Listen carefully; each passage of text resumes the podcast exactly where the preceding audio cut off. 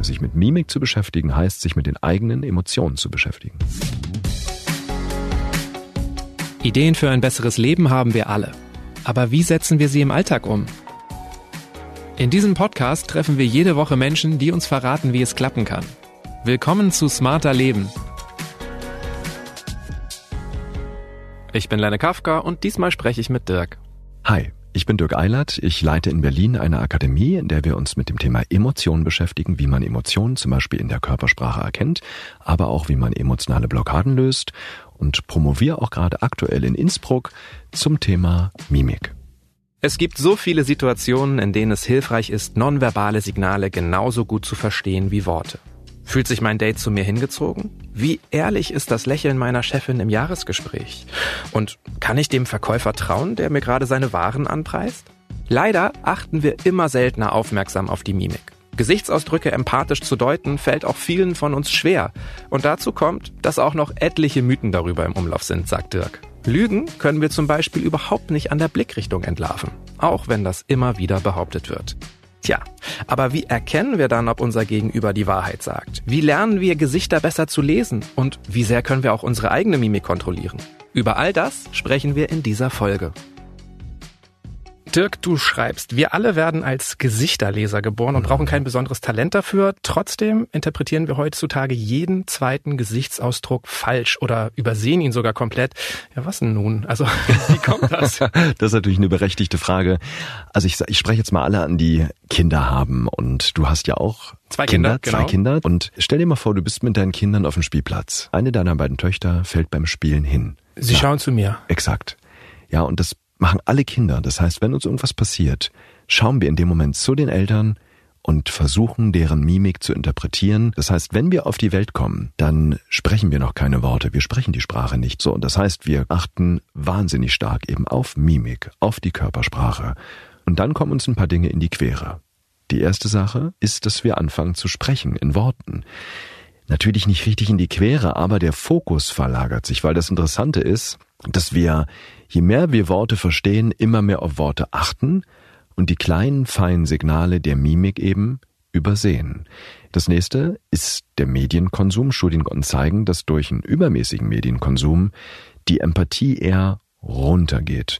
Ich möchte damit keinen Medienkonsum irgendwie verteufeln, sondern es geht mir um eine Balance. So, und das führt dazu, dass gerade diese soziale Interaktion ein bisschen vernachlässigt wird, teilweise. Und das führt dann dazu, dass unser Gehirn nach dem Prinzip use it or lose it arbeitet und sich dann eben sagt, hey, dann ist das eben nicht so wichtig, die Körpersprache zu interpretieren. Das dritte ist die Erziehung. Beispiel, meine Tochter sagt zu mir, Papa, du hast doch gerade geflunkert.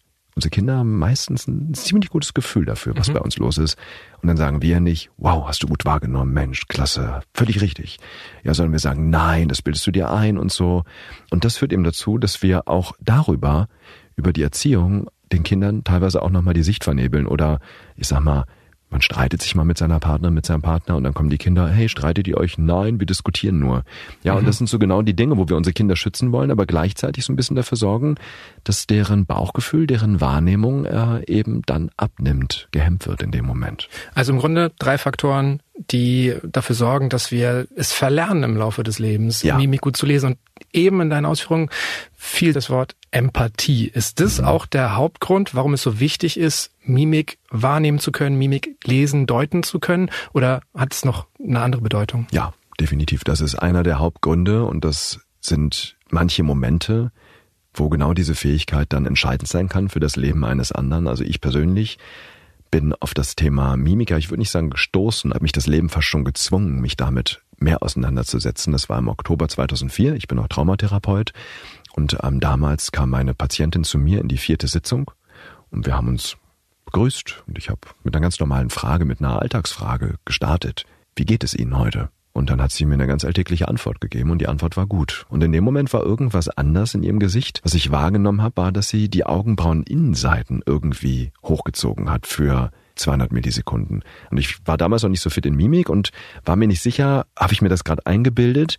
Deswegen habe ich sie angeguckt und habe gesagt, sind Sie sicher? Und dann sagt sie, ja, und jetzt habe ich natürlich auf die Augenbrauen geguckt und ich habe diese Querfalten im Stirnzentrum wieder gesehen. Und wie gesagt, ich war damals noch nicht so fit in der Deutung von Mimik, aber irgendwie mein Bauchgefühl hat mir gesagt, irgendwas stimmt da nicht. Und ich habe sie dann angeguckt und gesagt, wissen Sie, ich höre zwar Ihre Worte, das, was bei mir aber ankommt, ist, dass Sie tief traurig sind. Dann war ein Moment Stille und dann sagt sie, guckt mich an und sagt, ich habe gerade überlegt, mir das Leben zu nehmen.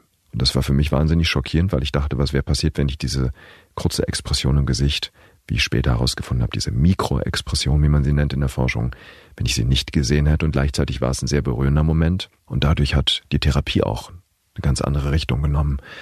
Wenn ich jetzt überlege, was du erzählt hast, im Grunde sind es ja auch die ganz kleinen Signale, auf die wir achten müssen, ja. die wir überhaupt erstmal lernen müssen wahrzunehmen, weil die eventuell sogar ganz besonders viel aussagen. Ja, das sind sogar die entscheidenden. Na, weil ich erzähle gerade was und du nickst zum Beispiel und lächelst mich an, was vollkommen normal ist. Ich nenne das den Wackeldackelreflex. Ja, das kennen wir alle. Ja, wir sind, wir sind Gesprächspartner irgendwo, wir nicken, wir lächeln. Und da kann ja jeder mal daran denken, wann ist mir das das letzte Mal passiert? Und denken in dem Moment eigentlich, während wir nicken und lächeln, erzähl mir doch keinen Scheiß. Und je schneller ich hier nicke und je mehr ich lächle, desto schneller ist das hier auch vorbei.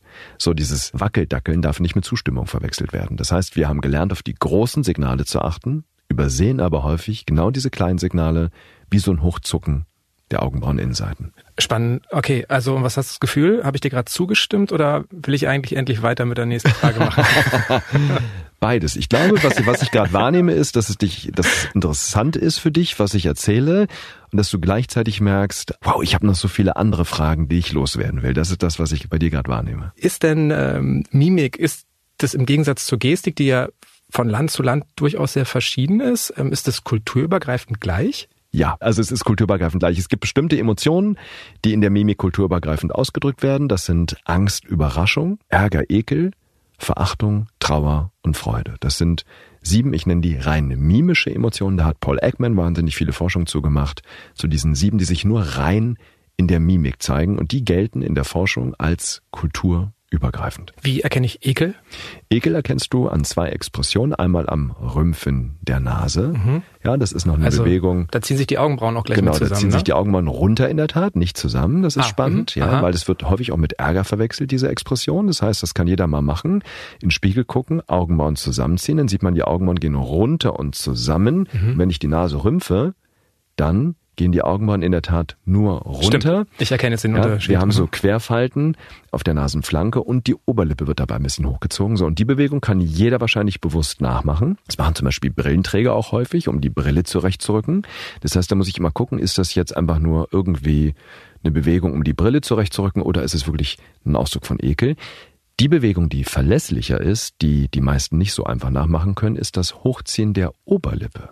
Ich kann dann, das gar nicht. Und genau, das können die wenigsten, weil das eine Bewegung ist, die dann limbisch von den Emotionsnetzwerken ah, okay. angesteuert wird. Können wir auch gleich nochmal drüber reden, weil die Steuerung, die neuroanatomische Steuerung von Mimik ist ganz spannend. Und wichtig ist, wenn ihr das zu Hause probiert, Oberlippe hochziehen, ja, darf sich die Augenbraue oben nicht mitbewegen. So, und diese zwei Expressionen gelten als Signale für Ekel. Und jetzt zur Steuerung der Mimik vielleicht noch, das ist nämlich wahnsinnig spannend. Unsere Mimik wird dual gesteuert. Das bedeutet, wenn wir mal an die Schulzeit zurückdenken, irgendjemand sagt was und wir finden was lustig mitten im Unterricht, wir wissen aber, hey, Lachen ist jetzt nicht, weil dann kriegen wir Ärger vom Lehrer und wir versuchen, das Lachen zu unterdrücken. Es funktioniert nicht. Ja, wir werden dann gelacht. So, das heißt, Mimik wird dual gesteuert, einmal limbisch, ohne dass wir was machen können in dem Moment, unwillkürlich, unbewusst. Das führt auch zu diesen Mikroexpressionen, zu emotional gesteuerten Gesichtsausdrücken, die schneller als 500 Millisekunden wie so ein ICE durchs Gesicht rauschen. Sind das die Signale, die die mehr verraten? Also weil ja. wir sie nicht steuern können? Okay. Genau, die verraten mir mehr. Nehmen wir mal ein gegenteiliges Gefühl, vielleicht was Positives. Freude, würde ich jetzt sofort sagen, okay, lächeln wahrscheinlich. Ja, lächeln definitiv, aber auch da wieder die Herausforderung, wenn ich jetzt sage, hey, lächel mal, jeder kriegt das hin, wir heben die Mundwinkel. Aber wirklich gefühlte Freude, nicht nur Höflichkeit. Manchmal lächeln wir auch, um was zu maskieren. Wir machen gute Miene zum bösen Spiel. Wenn aber die Person sich wirklich freut, also sagen wir mal, wir sind beim ersten Date. Wir wollen wissen, lohnt es sich hier die Rechnung zu bezahlen? Ja, oder wir sind im Verkauf und präsentieren gerade was. Und ich will sehen, kommt diese Präsentation, das Konzept wirklich gut an? Oder ich präsentiere als Führungskraft was und will sehen, wie kommt die Idee bei meinen Mitarbeitern an. Wenn die Sache wirklich ankommt, wenn derjenige wirklich Freude spürt, dann bewegen sich nicht nur die Mundwinkel nach oben, sondern die Augen fangen an zu lachen. Das heißt, der sogenannte äußere Augenringmuskel kontrahiert. Ja, das führt dazu, dass die Augenbrauen sich interessanterweise ein bisschen absenken und in den Schläfen sich die Haut zusammenzieht. Ja, das heißt, die Augen fangen so ein bisschen an zu lachen. Und wenn ich das sehe. Da, wo die Fältchen außen sind? Genau. Jetzt müssen wir nur aufpassen. Der Laie sagt gerne an den Krähenfüßchen, an den Lachfältchen in den Augenwinkeln, dann kennt man die wirkliche Freude. Ja, nur wenn ich jetzt, das kann jeder auch mal im Spiegel probieren, die Mundwinkel sehr stark hochziehe, dann habe ich auch Fältchen in den Augen, aber es wird nur von unten hochgedrückt. Der entscheidende Punkt ist, ich muss in den Schläfen sehen, wie es sich von oben und unten zusammenzieht. Und dann, dann weiß ich, das ist wirkliche Freude und ich habe hier voll ins Schwarze getroffen. Du sagst auch, dass kein anderer Gesichtsbereich so viel verrät wie die Augenbrauen. Ich habe da bisher noch nie drauf geachtet, bewusst, glaube ich. Also ich gucke immer in die Augen, weil ich die schöner finde. Was passiert da alles? Also oder warum ist es auch das, wo du als erstes hinschaust bei ja. Menschen? Also der Erster Punkt ist in der Tat eine neuroanatomische Begründung, weil wir über den Mund viel mehr Kontrolle haben als über die Augenbrauen. Das liegt an der Steuerung. Die Augenbrauen werden eher limbisch gesteuert, der Mund klar, weil wir damit zum Beispiel artikulieren, wir essen damit und so weiter. Deswegen wird der Mund eher bewusst motorisch, also die Muskeln des Mundes bewusst motorisch gesteuert. So, und wenn ich auf die Augenbrauen achte, da treten eher diese Mikroexpressionen auf, also das Augenbrauen-Innenseiten hochziehen zum Beispiel. Hinweis, kulturübergreifend übrigens, für Trauer für Traurigkeit. Dann haben wir, wenn wir die Augenbrauen zusammenziehen und die Oberlider gleichzeitig hoch, das ist der sogenannte stechende Blick.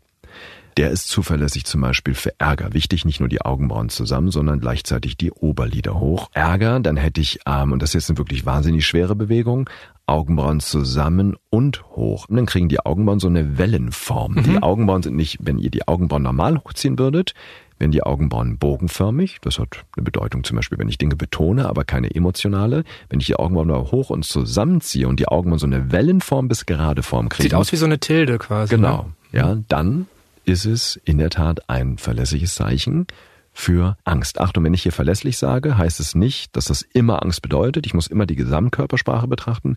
Verlässlich heißt für uns hier, dass es spezifisch hinweist auf eine ganz bestimmte Emotion, in dem Moment Angst und kulturübergreifendes und verlässlich auch, weil nach Studien nur 10 bis 20 Prozent diese Bewegung bewusst ausführen können, wenn man sie darum bittet, ohne dass sie vorher trainiert haben. Und deswegen weiß ich bei 80 Prozent, okay, das ist jetzt wahrscheinlich eine Bewegung, die limbisch ausgelöst wurde. Wenn es jetzt tatsächlich so viele Bewegungen gibt, die kulturübergreifend gleich sind, wie individuell sind dann unsere Gesichter auch noch? Gibt es auch für mich typische Angst, Freude, Ekelbewegungen? Also die Individualität kann manchmal passieren, dass ich sag mal eine Bewegung dazukommt, ich sag mal, bei Freude zum Beispiel neigen manche Menschen dazu, die Nase gleichzeitig zu rümpfen. Das heißt es nicht, die freuen sich und spüren gleichzeitig Ekel, das ist dann einfach eine Angewohnheit. Ja, das ist vollkommen normal, so hat jeder seinen Stil, aber ich sag mal, das Grundmuskelgerüst im Gesicht bleibt das gleiche.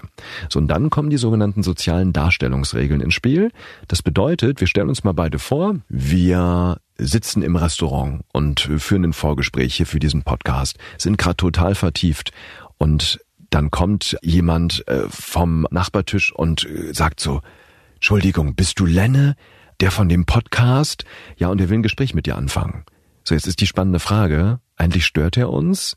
Du sagst ja und quatsch kurz mit ihm und willst dich dann wieder mir widmen und der quatscht weiter auf dich ein. Ja, dann würde jetzt wahrscheinlich in dem Moment fast jeder ein bisschen ärgerlich werden irgendwann. Was machst du mit dem Ärger? Die Mikroexpression von Ärger wird sichtbar sein. Aber sagst du danach, ich drück den Ärger hier frei aus. Ich würde wahrscheinlich freundlich, höflich versuchen. Genau. Ja, freundlich, höflich die versuchen. Die Situation ein wenig äh, zu beenden, genau. zu verkürzen. Ja, und das ist jetzt genau der Punkt. Was für Regeln haben wir gelernt, wie wir unsere Emotionen zeigen können? Dürfen wir Ärger frei ausdrücken? Dürfen wir Trauer frei ausdrücken? Haben wir von unseren Eltern sowas gehört wie ein Junge weint nicht? Und da ist der Rückbezug zur Erziehung auch wieder da. Da ist der Rückbezug zur Erziehung. Das heißt, wir lernen unsere Emotionen mehr oder weniger frei auszudrücken.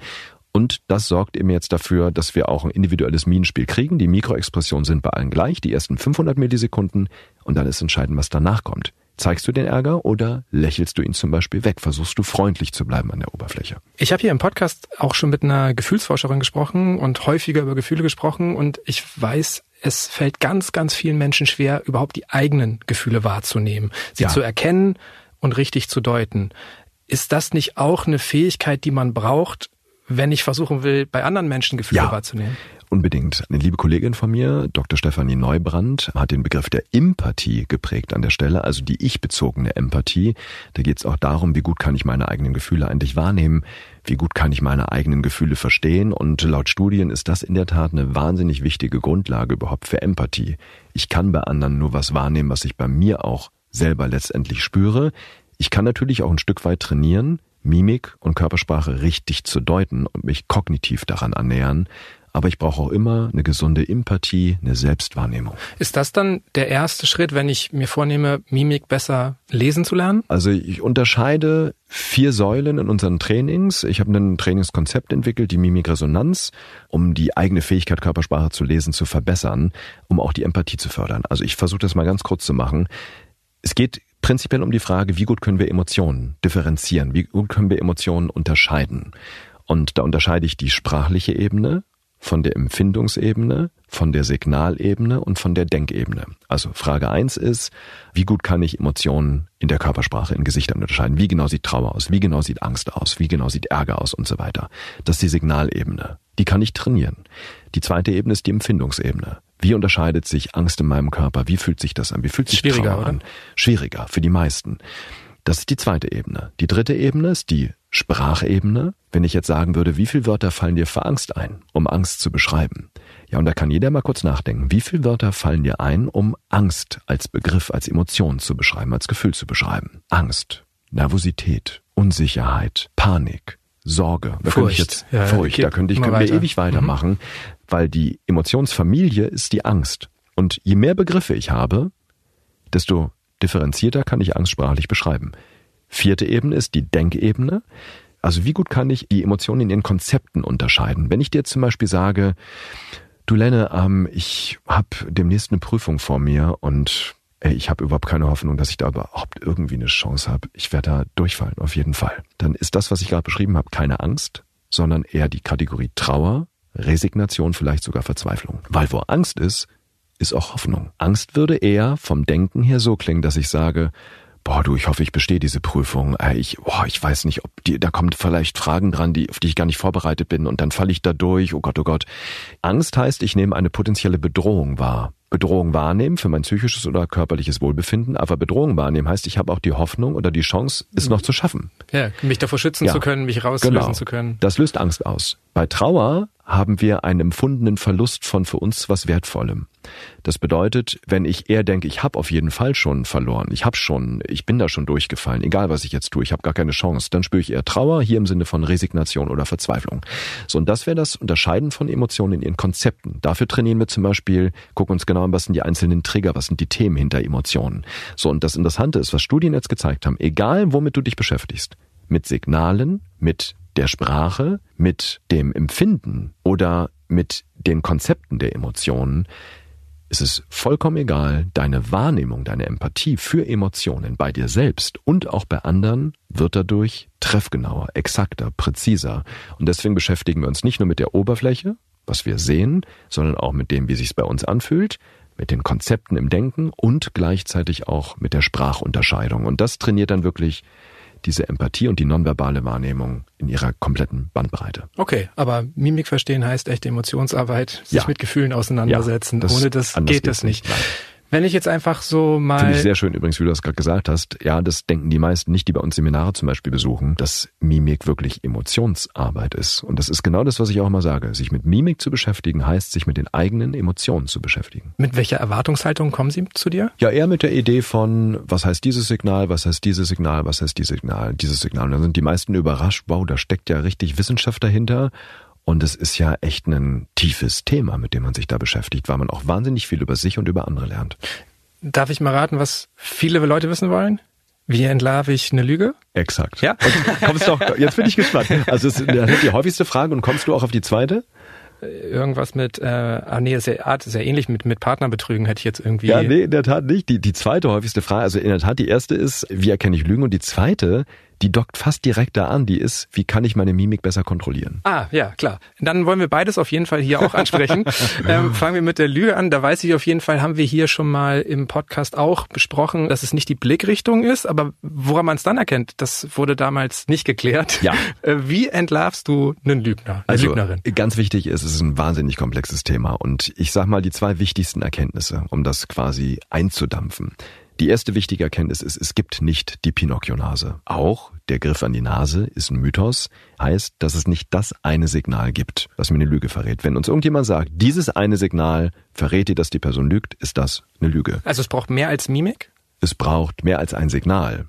Ja, die wichtigste Regel ist, achte nie auf Einzelsignale, sondern immer auf Signalcluster, auf eine Reihe an Signalen, die in die gleiche Richtung deuten. Ich gebe dafür gleich ein Beispiel. Das ist das Wichtigste. Es gibt nicht die Pinocchio-Nase. Und da gibt es wahnsinnig viele Mythen, dass zum Beispiel der Blick nach rechts oben heißt, jemand lügt. Mythos. Ja, dann das nächste ist, was die meisten denken. Laut Studien 70 Prozent aller denken folgendes.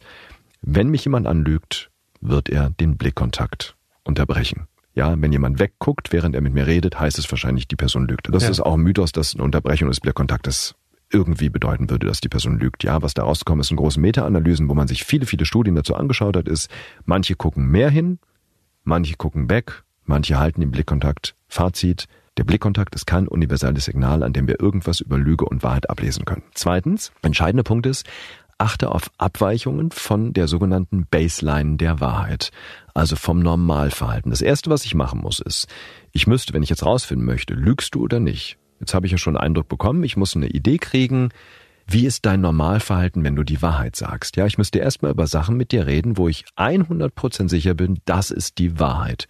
Und dann achte ich auf die Mimik, ich achte auf die Gestik, ich achte auf die Körperhaltung, ich achte auf deine Stimme. Und dann, wenn ich dafür ein Gefühl habe, dann stelle ich dir eine Frage, wo ich wissen möchte, sagst du die Wahrheit oder nicht. Und dann mache ich den Abgleich. Und jetzt gibt es verschiedene Cluster und äh, wir machen mal gemeinsam kurz ein kleines Experiment. Okay, ja, ich habe Angst. da wird schon viel steifer, was ein klassisches Cluster ist übrigens, ähm, aber hier nicht für Lüge, sondern für Angst. Ähm, Lenne, und da können jetzt alle zu Hause mal mitmachen. Ihr habt das meiste davon, wenn ihr wirklich mitmacht. Wir gehen mal ganz kurz das Alphabet hoch. A, B, C, D, E. Und die Aufgabe ist dabei, möglichst viel zu gestikulieren. Also die Hände bewegen, ja? Das heißt, Lenne macht jetzt mit, ihr zu Hause auch, wenn ihr nicht gerade im Auto seid. A, B, C, E, F, G, H, I, J, K, L. Super, das reicht uns schon. So, und pass auf. Und jetzt kommt deine Aufgabe. Und ich bin leise. Jetzt machst du das Ganze rückwärts. Z, Y, X. Genauso viel gestikulieren. Auf die Plätze fertig los. Laut? Ja. Z, Y, X.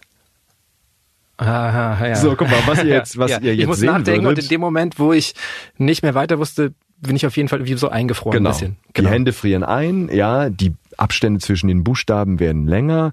Das heißt, rückwärts im Alphabet durchgehen, das machen wir nicht jeden Tag normalerweise, ist mental anstrengend. So, und der entscheidende Punkt ist jetzt, Lügen ist mental anstrengender, als die Wahrheit zu sagen. Wenn du mir Fragen stellst zu Dingen, die ich mir ausdenken muss, werde ich mentale Energie brauchen. Ich muss mich konzentrieren. Und das Interessante ist, das ist jetzt eins der besten untersuchtesten Merkmale. Wenn wir uns konzentrieren, nehmen die Gesten eher ab. Die Hände werden ruhiger. Also wenn ich jetzt bemerken würde, ich stelle dir die Frage zur Baseline, ich sage, Mensch, du warst doch da im Urlaub, wie war's denn da und so weiter. Oder ich frage noch besser vorneweg erstmal, wo warst du eigentlich im Urlaub? Und ich weiß es aber schon. Mhm. Ja, und lass dich einfach erzählen. Wunderbar. Und jetzt stelle ich die Frage, die mich interessiert, wo warst du eigentlich gestern Abend?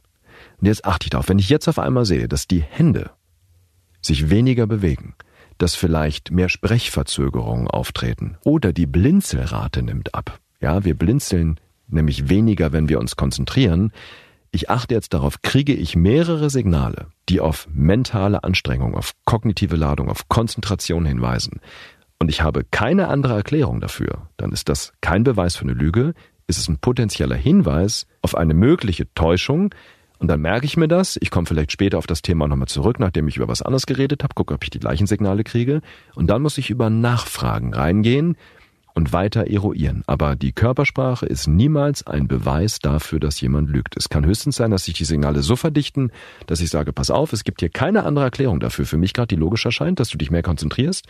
Und deswegen, jetzt hängt davon ab, in welcher Situation sind wir. Bist du ein Anlageberater? Ja, und ich merke, ich komme mit meinen Fragen nicht weiter, dann reicht mir das aus, um zu sagen, ich bin hier misstrauisch. Ich guck mal genauer hin und leg da lieber kein Geld an. Okay, weil ich hab, wollte jetzt nämlich gerade sagen, als du mich gefragt hast, was hast du gestern Abend gemacht? Bin ich auch zusammengezuckt, aber einfach, weil ich damit nicht gerechnet habe, dass du mich das fragst ja. und weil ich es gerade nicht wusste. So. Und genau. Das heißt, wie sehen wir nicht nur das, was wir sehen wollen, indem wir uns klar machen, es ist niemals ein Beweis. Ja. Und wenn genau. du dann irgendwie mich fragst, was war dein Abend gestern und wir wären jetzt ein Paar und ich würde zucken und du sagst, ha, du hast mich betrogen, Lenne. Ja. Ähm, das Nein, wär, um Gottes Willen. Ja. Genau. Ja, das ist ja, du hättest ja auch vielleicht mein Geburtstagsgeschenk kaufen können oder so. Ne? Exakt. Also genau. Also deswegen ja. auch daran denken. Und das Wichtige ist, es sind immer nur Hinweise, es sind keine Beweise, aber es heißt, hey, guck da mal genauer hin, guck mal nach. Okay, also generell hilft es, auf die Baseline zu achten, auf, auf Veränderungen zu achten. Also wenn ich zum Beispiel jetzt auch rauskriegen will, ob Mimik-Experte Dirk vielleicht doch mal schwächelt bei einer Antwort, gucken, verändert sich das Gesicht, Klar. verändert sich äh, aber nicht nur das Gesicht, sondern vielleicht irgendwie auch die Körperhaltung, die Gestik, generell ja. was so an deiner Körpersprache. Und dann geht der Detektiv an. Dann ja. heißt es, finde raus, was dahinter steht. Okay. Ja, und damit, und das ist mir ganz wichtig, Lenne, ähm, es geht nicht darum, andere zu durchschauen. Es geht darum, andere Menschen wahrzunehmen um eine wirkliche Begegnung zu fördern. Und das ist für mich das Wichtigste. Das heißt, ich versuche dann dahinter zu gehen und frage mich natürlich auch, ist es hier besser, die Privatsphäre zu wahren? Oder spreche ich das an? Frage ich nach? Und deswegen muss ich immer auf den Kontext gucken, aber das ist meine Grundhaltung, mit der ich Menschen begegne. Du hast schon gesagt, die Leute wollen wissen, ob wir unsere Mimik kontrollieren können. Sind wir denn wirklich dazu fähig, das zu tun? Also klar, wir können Lächeln aufsetzen, aber also, hat das nicht auch Grenzen, ja, was möglich ist? Definitiv. Ich empfehle es, keinen Mimik bewusst zu kontrollieren.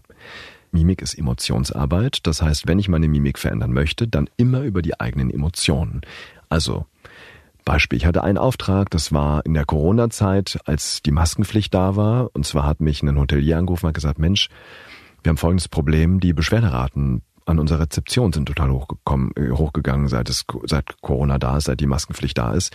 Und da habe ich mich an die Rezeption gesetzt, habe ein bisschen beobachtet, was da so passiert und habe gemerkt, Mensch, ich hab, die haben die ganz normal begrüßt, die Gäste und so weiter. Und ich habe die Idee gehabt, die lächeln unter der Maske, aber ich habe es nicht gesehen weil ein Lächeln nur mit dem Mund genau, gelächelt wurde. Nur mit dem Mund und du kannst nicht von Mitarbeitern normalerweise verlangen, dass sie sich über jeden neuen Gast freuen, der da reinkommt, den sie vielleicht gar nicht kennen.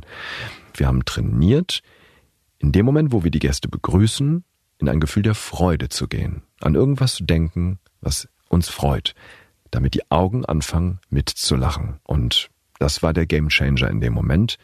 Ja, dann habe ich das wieder beobachtet, Maske auf, hingesetzt und die Augen haben bei der Begrüßung gelacht und schon fühlst du dich willkommen. Dann guck mal, und das ist jetzt hier entscheidend. Da wirkt die Mimik jetzt wahnsinnig stark in dem Moment, weil die kommen rein und da geht der Blick ja aufs Gesicht. Du kommst rein, die Rezeption war direkt vorne und das erste, was du siehst, ist das Gesicht. Wir achten ja auch am meisten auf das Gesicht. Ja, das ist was anderes, als wenn jemand 100 Meter weg ist und auf uns zukommt. Da sehen wir das Gesicht noch nicht so gut.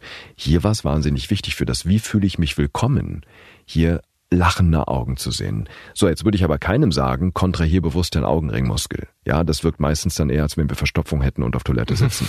ja, das würde ich um Gottes Willen nicht machen. Also deswegen Mimik nie bewusst kontrollieren. Wenn ich es kontrollieren möchte, die eigenen Gefühle beeinflussen nach innen. Okay, und jetzt hast du ja in deinem Beispiel gesagt, ne, man soll sich was vorstellen, dann fühle ich das auch, dann wird dieses limbische Lächeln genau, ausgelöst. Genau. Okay, das heißt, ich fühle es erstmal und das löst die Mimik aus.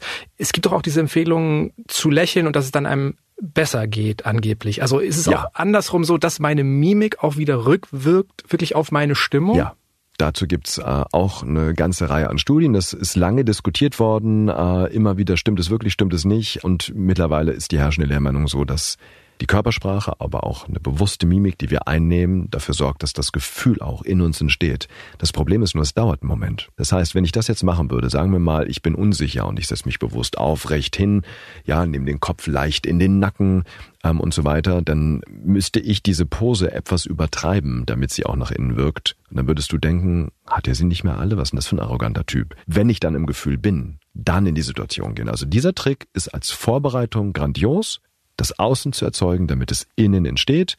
Aber ich würde es niemals in der Situation selbst machen. Ich könnte jetzt höchstens darauf achten, jetzt kommt der Körper dazu, dass ich hier eher aufrecht sitze als eingefallen, weil eine aufrechte Sitzhaltung, brauche ich dir nicht erzählen, ja, das macht die Atmung frei, aber dieses Aufrichten sorgt auch dafür, dass ich mich selbstbewusster fühle und auch eher in einem Selbstvertrauen bleibe, als wenn ich mich hier hin pflanze und einfalle in der Körperhaltung, ja, das würde eher dafür sorgen, dass ich vielleicht mich unsicherer fühle, als ich mich fühle, wenn ich mich aufrichte.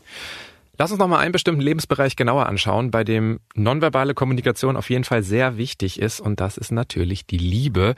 Ich habe mich auch schon fast ohne Worte verknallt. Worauf sollte ich bei einem Daten achten, um rauszufinden, ob es der anderen Person auch so geht, ob auch bei der anderen Person Zuneigung da ist? Ich habe in der Tat einen Flirt-Quotienten entwickelt. Ich habe äh, zum Beispiel siebenmal in Folge, daran habe ich den getestet, die Gewinnerin beim Bachelor, dieser RTL-Kuppelshow vorausgesagt, nach der ersten Folge. Und wir haben in der Tat mal einen Speed-Dating gemacht mit dem TV-Sender, äh, wo wir 30 Speed-Dating-Sitzungen hatten, äh, drei Minuten.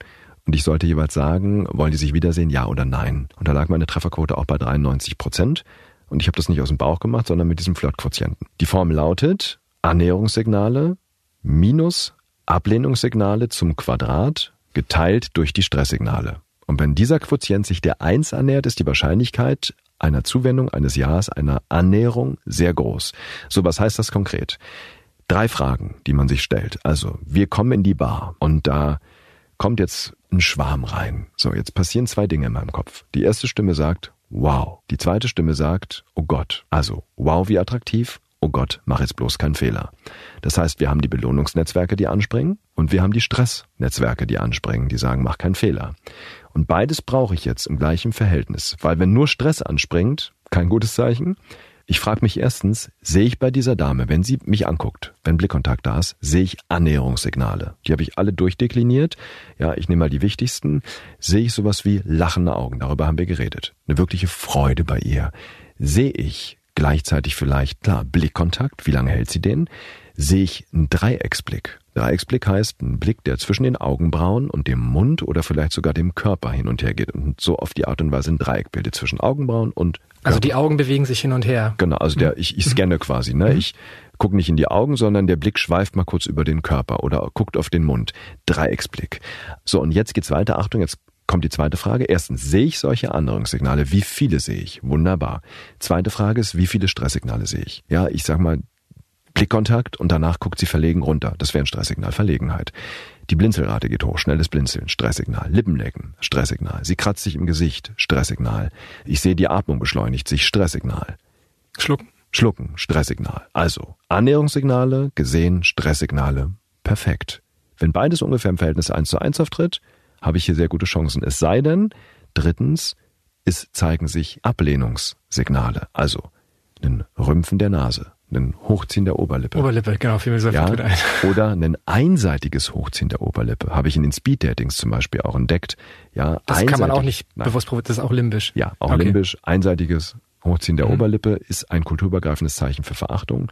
Wenn das kommt, ist in der Regel der Ofen aus ähm, oder ein einseitiges Einpressen des Mundwinkels. Das kann Verachtung bedeuten, kann aber auch Skepsis bedeuten. So, das sind Ablehnungssignale. Die habe ich in diesem Quotienten vorhin quadriert, weil ich die Erfahrung gemacht habe, dass ein, zwei Signale davon wesentlich stärker wirken als ein Annäherungssignal. So, also drei Fragen. Wie viele Annäherungssignale sehe ich? Wie viele Stresssignale sehe ich? Wenn beides da, schon mal gut. Und jetzt nur die entscheidende Frage. Sehe ich auch Ablehnungssignale bewusst als geschlossene Frage formuliert? Weil wenn ich keine sehe, ist alles gut. Wenn ich welche sehe, muss ich wieder genauer hingucken. Okay, und wenn ich jetzt wirklich denke, wow, ich will keinen Fehler machen, was sollte ich dann mimisch tun? Also lässt mich irgendwas attraktiv oder sympathisch wirken? Es gibt in der Tat Studien zum attraktivsten Gesichtsausdruck. Also der attraktivste Gesichtsausdruck ist ein Lächeln mit einem leicht zur Seite geneigten Kopf. Okay, also ein Lächeln mit Augen und Mund? Ja. Und den Kopf? Leicht zur Seite. Lächeln, ja, möglichst die Augen zum Lachen bringen und das ist schon für die meisten wahnsinniger Schritt überhaupt die Mundwinkel hochzukriegen in dem Moment. Klar, das wäre der Match, ne? Ja, und dann sehe ich, was passiert bei ihr. Hält sie danach den Blickkontakt, also die meisten werden verlegen weggucken, aber guckt sie dann vielleicht nochmal. Und das ist ganz, ganz wichtig. Also lächeln ist super, aber ansonsten einfach, das ist immer leichter gesagt, man selbst sein. Ja, ich würde jetzt nicht bewusst eine bestimmte Körpersprache aufsetzen, um den anderen zu erreichen. Und ich habe gelesen, dass die Mimik von Männern bei Dates schwerer zu deuten ist. Weshalb? Das liegt daran, dass Männer grundsätzlich Bitte, wir reden jetzt von Männern, nicht vom einzelnen Mann. Das ist immer wichtig in solchen Studien.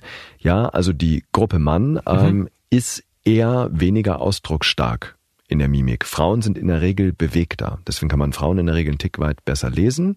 Frauen sind übrigens auch das empathischere Geschlecht. Frauen sind auch in unseren Studien ja signifikant besser daran gewesen, Mimik zu entschlüsseln. Und Männer sind eben weniger ausdrucksstark. Ein Mann denkt auf einer Party vielleicht auch mal sowas fähig, ich entspanne mal mein Gesicht und sieht dann aus, als wenn er jemanden umbringen möchte. Ja. Okay. Aber dein Tipp wäre ja, das jetzt nicht künstlich zu verändern, Nein. weil letztendlich es lässt sich gar nicht wirklich faken und es ist auch nicht unbedingt gesund, das Nein. Gesicht. Und deswegen kann es nur wichtig sein, sich daran zu erinnern, hey, manchmal lächeln ist ganz gut in dem Moment. Wir sind bald am Ende unseres Gesprächs. Was hat dir jetzt eigentlich mein Gesicht über mich verraten? Oh, dass du äh, die ganze Zeit äh, wahnsinnig konzentriert warst, dass du interessiert warst, dass du teilweise überlegt hast, okay, was frage ich jetzt als nächstes? Und woran hast du das festgemacht? Daran, dass du auch sehr den Blickkontakt gehalten hast. Das ist auch ein Zeichen für Interesse.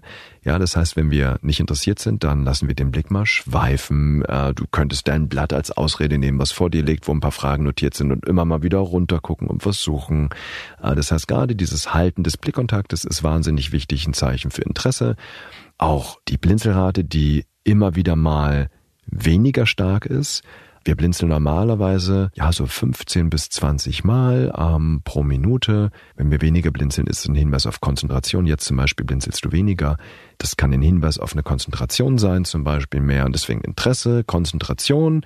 Äh, und klar, dann habe ich manchmal den Blick nach unten gesehen zum Blatt, wo der Gedanke vielleicht war, das ist eine Interpretation. Hey, okay, was stelle ich als nächstes? Welche Fragen habe ich noch drauf? Habe ich eine wichtige Frage, die ich vielleicht vergessen habe? Wenn ich jetzt in Zukunft mich mehr mit meiner Mimik befassen möchte, sie bei anderen Menschen mehr wahrnehmen will, nicht mehr so drüber hinweghuschen will. Was wäre vielleicht so der wichtigste erste Schritt, der mich so ein Stück voranbringt? Also das erste Wichtige, fassen wir zusammen, ist, dass wir uns bewusst machen, die Mimik ist direkt verdrahtet mit unserem limbischen System. Deswegen ist Mimik sehr zuverlässig, wenn es darum geht, unsere Emotionen zu zeigen. Also erster Tipp, änder deine Blickgewohnheiten. Guck in wichtigen Momenten, bei wichtigen Fragen ins Gesicht deines Gesprächspartners. Zweitens, versuch rauszufinden mit dem, was du weißt, mit dem, was du gelernt hast, wenn du ein Signal beobachtest, was bedeutet das? Augenbrauen Innenseiten hochziehen, querfalten, offen Zentrum hast du schon gelernt, Emotionsfamilie, Trauer zum Beispiel. Wir haben auch über andere Signale geredet. Zweiter Tipp also, versuch zu entschlüsseln, was du siehst. Dann, drittens, wenn du was siehst, sprich es an, aber wertschätzend, mit einer Ich-Wahrnehmung. Also sowas wie, ich hab's Gefühl, dass du dir gerade Sorgen machst. Und dann viertens, lerne aus dem Feedback, was du dann bekommst. Und diese vier Schritte zu machen, hilft uns, die Wahrnehmung Stück für Stück zu erweitern. Und das ist alles, worum es bei Mimikresonanz geht. Was ist denn eigentlich dein Lieblingsgesichtsausdruck? Mein Lieblingsgesichtsausdruck ist der von Liebe. Warte, ich probier's nochmal. Ähm, lächeln und so leicht genau, schräg gucken. in der Tat. Schenke ich Lach, dir hier. Lächeln, lachende Augen, vielen Dank. Ja, und übrigens auch äh, die genau diese Liebe hat auch was mit Zugewandtheit zu tun. Nicht nur die Liebe, wie wir sie immer kennen, die romantische Liebe, das sieht man zum Beispiel auch beim Flirten. Ja, dieses auf den ersten Blick verliebt sein, wenn wir was besonders Schönes sehen. Du hast den Flirt-Quotienten ja schon benannt. Ja. Kann man auch aus Liebe so eine Formel machen? Freude in der Mimik plus geneigter Kopf gleich Liebe? Ja, das ist in der Tat spannend. Ähm, die moderne Körperspracheforschung forscht multimodal dynamisch. Multimodal heißt, wir beachten mehrere Kanäle der Körpersprache. Die Forschung im 20. Jahrhundert, die war unimodal. Man hat eher einen Kanal angeschaut, die Mimik, die Gestik oder die Körperhaltung. Jetzt machen wir ein und dazwischen. Mimik und Körperhaltung und Kopfhaltung und die Gestik. Und eine spannende Frage ist, was ist der Unterschied in der Mimik zwischen Freude, Liebe und Stolz. Hast du eine Idee? Bei allem lächle ich auf jeden Fall. Genau, es gibt keinen Unterschied in der Mimik. ja, wir lächeln, okay. die Augen lachen. Der Unterschied ist die Kopfhaltung. Bei Freude bleibt der Kopf neutral, bei Liebe geht der Kopf leicht zur Seite und bei Stolz geht der Kopf leicht in den Nacken. So, und das sind drei völlig unterschiedliche Emotionen. Liebe, Freude, Stolz. Aber der Unterschied ist nicht die Mimik, sondern die Kopfhaltung in der Tat. Und deswegen finde ich eben genau auch so einen Ausdruck wie Liebe mit die schönsten Gesichtsausdrücke, weil sie die gesamte Körpersprache und nicht nur die Mimik mit reinnehmen und damit einen ganz wichtigen Grundsatz der modernen Körperspracheforschung zeigen. Und darf ich mir diese Formel merken, die ich gerade genannt habe? Ist sie richtig? Sag die nochmal. Freude in der Mimik plus geneigter Kopf gleich Liebe? Ja, seitlich geneigter Kopf. Freude in der Mimik plus seitlich geneigter Kopf gleich Liebe. Genau. Wenn das nicht schön klingt. Ah, endlich macht Mathe Spaß. Danke für deine Zeit. Danke fürs Gespräch. Danke dir für die Einladung. Weitere Infos und Anregungen zum heutigen Thema gibt Dirk Eilert in seinem Buch Was dein Gesicht verrät, wie wir unsere Mimik und verborgene Körpersignale entschlüsseln. Der Link steht wie immer in den Show Notes. Die nächste Smarter Leben Episode erscheint wie gewohnt am kommenden Samstag auf spiegel.de und überall, wo es Podcasts gibt. Über Feedback und Themenvorschläge freue ich mich jederzeit. Einfach eine Mail schreiben an smarterleben.spiegel.de oder auch als Text- oder Sprachnachricht per WhatsApp an die 0151 728 29182. Dank geht an Marc Lüx und Olaf Häuser für die Unterstützung bei dieser Folge und das war's für heute. Tschüss, bis zum nächsten Mal.